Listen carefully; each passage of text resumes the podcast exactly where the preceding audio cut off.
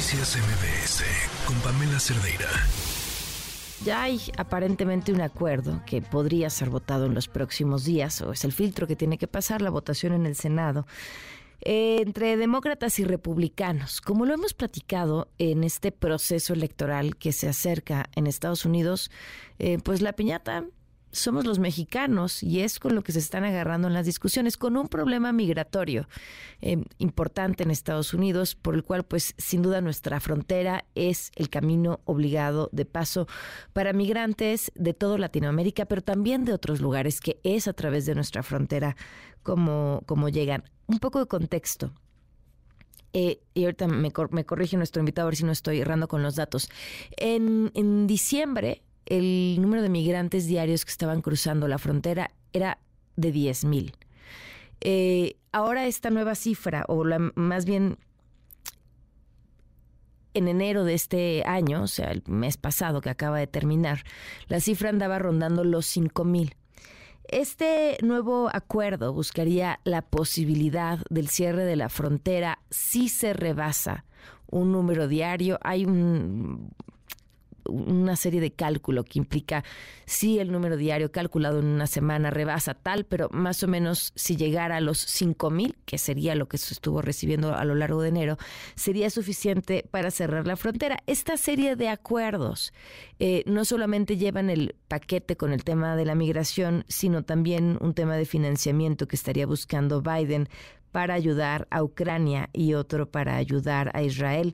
Un plan de deportación de los migrantes indocumentados en las ciudades fronterizas para que fueran automáticamente repatriados a sus países de origen y una serie de medidas para disuadir a los migrantes de usar el sistema ferroviario para llegar a la frontera con Estados Unidos.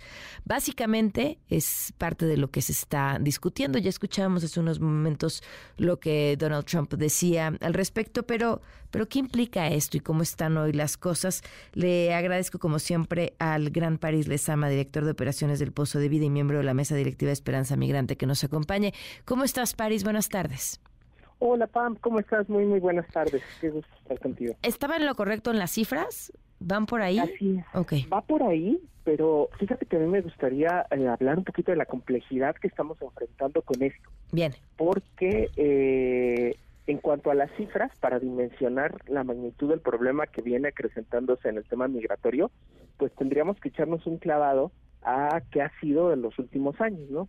Eh, por ahí del 2018 el gobierno de México detenía a 182 mil personas migrantes.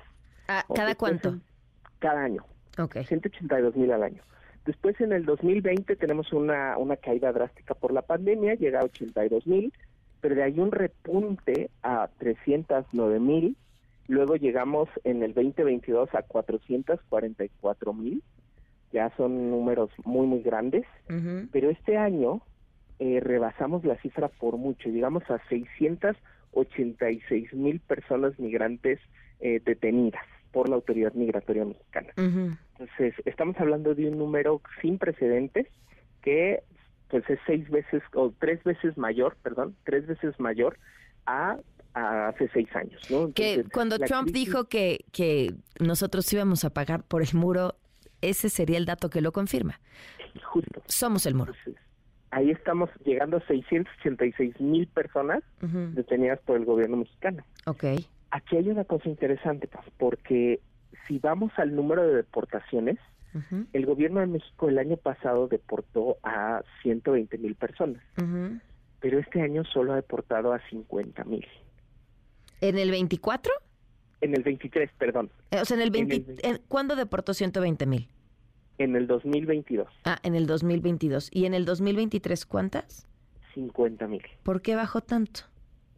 Porque realmente lo que está haciendo actualmente el gobierno de México es desplazar a las personas al sur, las deja ahí y que vuelvan a subir su camino.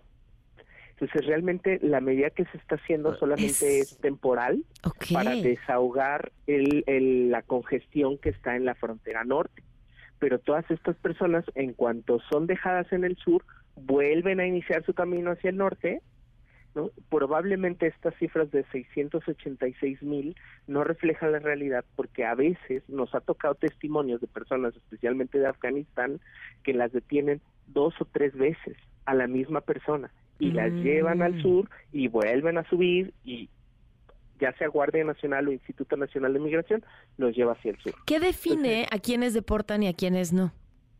Realmente, mira, pues el costo de la deportación va a parte del gobierno mexicano.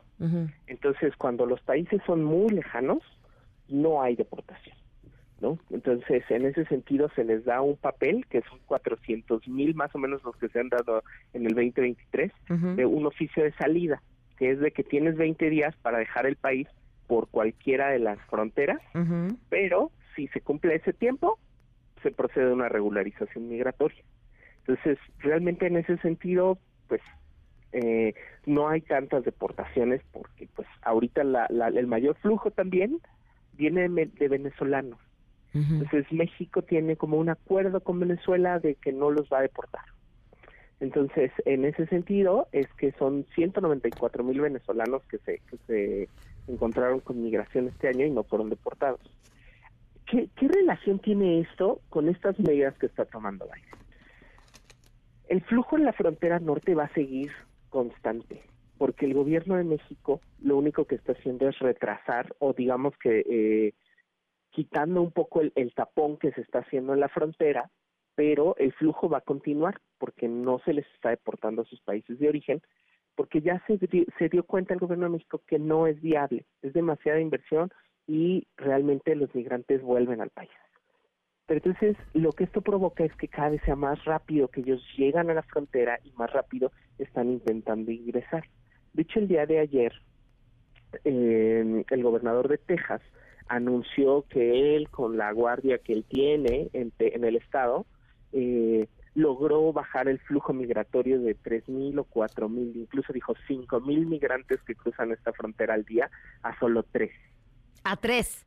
a 3. ¿Cómo? Eso fue lo que él dijo, que con su que con la con el ejercicio de la fuerza pública, con todo esto que puso de las boyas, los alambres de púas, Ok, la vigilancia, él redujo de 5000 a 3 en un día los cruces, ¿no? El cruce de ahí es uno, es el de Eagle Pass. Entonces, pues rea- realmente estamos hablando de que si comparáramos las cifras que él nos está dando con toda la frontera, estamos hablando de que al día se dan entre unos 12 mil o 15 mil intentos de pasar.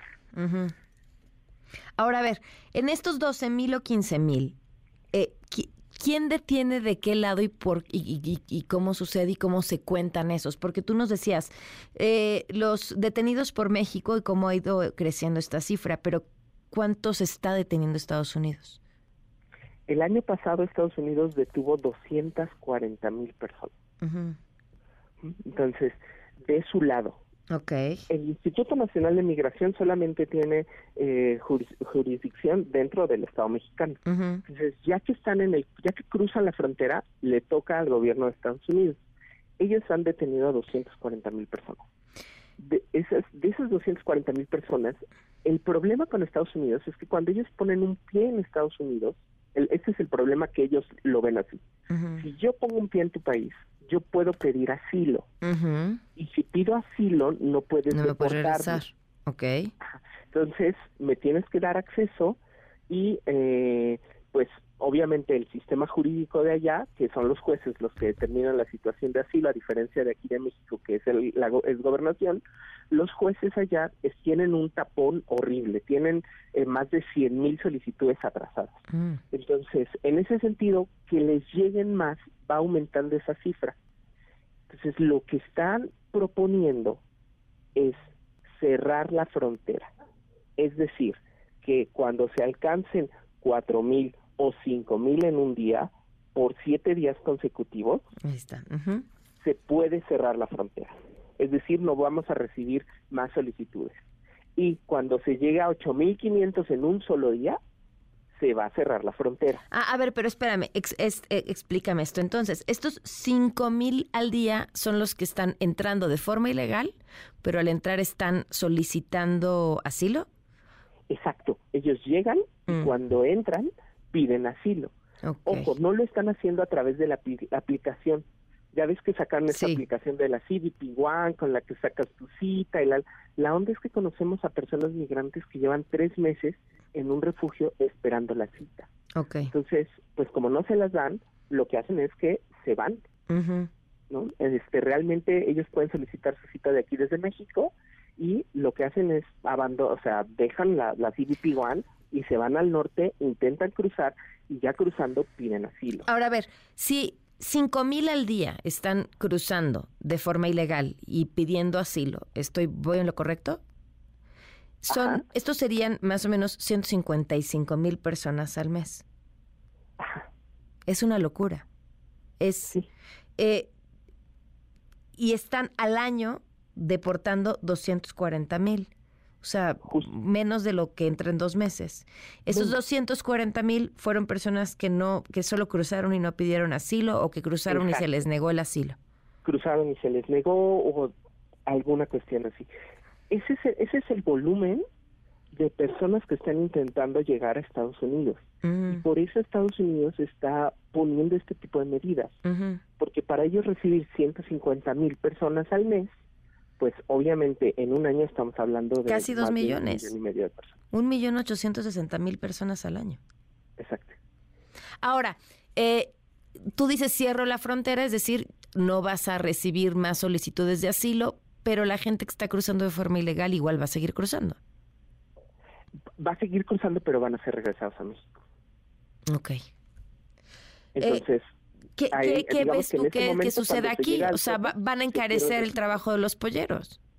Exacto, va a ser mucho más caro, vas a tener que tomar medidas más riesgosas, ¿no? Eh, y en ese sentido, pues los que siempre acaban eh, en más peligro son las personas que tristemente tuvieron que dejar sus países por las condiciones de pobreza, de desigualdad y de inseguridad en las que viven. Entonces, eh, siempre acabamos con que la fórmula tiene que ver con empezar a voltear a ver hacia las causas raíz de la migración y tomar un compromiso serio de invertir en mejorar las condiciones estructurales económicas de los países de Centroamérica y especialmente del Caribe, Haití, Venezuela, etcétera. Tú me habías dicho que había programas que sí habían funcionado. Sí, por ejemplo, está este de Sembrando Vida y este de Jóvenes Construyendo el Futuro han reducido en un 80% el intento de migración en las comunidades donde se han se han estipulado, donde se han eh, realizado estos programas. Es muy interesante, cuando tú hablas con la gente, ellos no quieren salir de sus países. nadie, pues claro, ¿quién, quién, quién, quién iba a quererlo si no es que te expulsa la pobreza, la delincuencia, lo que sea? Justo, entonces realmente ellos lo único que quieren, mira, ni siquiera quieren lujos, quieren lo necesario para que sus familias puedan comer. Híjole, con eso nos quedamos. París, algo que te parezca importante que la gente sepa sobre este tema. Pues creo que eh, siempre, siempre en estos, en estos temas pareciera que los, los malos son las personas migrantes. No, hay es una invasión, estos millón ochocientos de personas que quieren llegar hacia los Estados Unidos, pues seiscientos mil, casi setecientos mil que vienen a México, y ahí es donde yo creo que tenemos que cambiar la narrativa y entender que no son invasores, no son personas eh, que están haciendo o atentando contra nosotros, sino realmente son seres humanos que en, en, lo profundo de ellos lo único que están buscando es el bienestar para ellos y sus familias y todos tenemos derecho a eso. Claro, pues muchísimas gracias Paris, te mando un fuerte abrazo. Que estés muy bien, Pam, hasta luego. Noticias MBS con Pamela Cerdeira.